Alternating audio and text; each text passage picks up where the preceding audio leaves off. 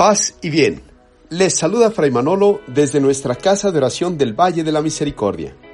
La palabra de Dios en este día, 8 de octubre, nos dice que lo narrado en el pasaje del Evangelio es completamente actual y ha sido actual en toda la historia de la Iglesia.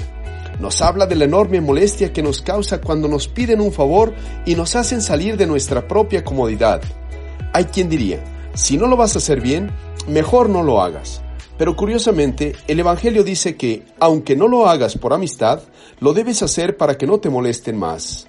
En el fondo, se trata de hacer el bien, de ayudar y de dar lo que necesitan los otros, de manera que si lo vas a hacer y lo puedes hacer bien y con gusto, será mucho mejor. Por otra parte, el mismo Evangelio nos dice también, pidan y se les dará, busquen y encontrarán, llamen y se les abrirá. Pidan, busquen, llamen. Son estas actitudes las que nos hablan de un cristiano activo y profundamente vinculado a su Padre en la oración y también en la acción. Es sin duda alguna una invitación a vivir en la contemplación y a contar con Dios para que sea parte de lo más cotidiano y simple de nuestra vida ordinaria.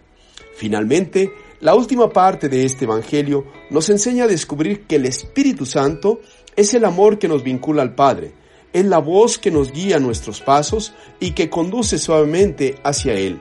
El Espíritu es la luz que cubre y abraza, es el regalo de Dios para todos sus hijos, es su presencia en la humanidad entera. Invoquemos pues a nuestra Madre Santísima cada día, ella es mediadora de todas las gracias, para que ella nos alcance de su divino Hijo el perseverar en la oración y también en la acción, y para que nuestros pasos vayan siempre bajo la mirada del Espíritu Santo por los caminos de la paz. Soy Fray Manolo y te invito a seguirme en mis redes sociales. Paz y bien.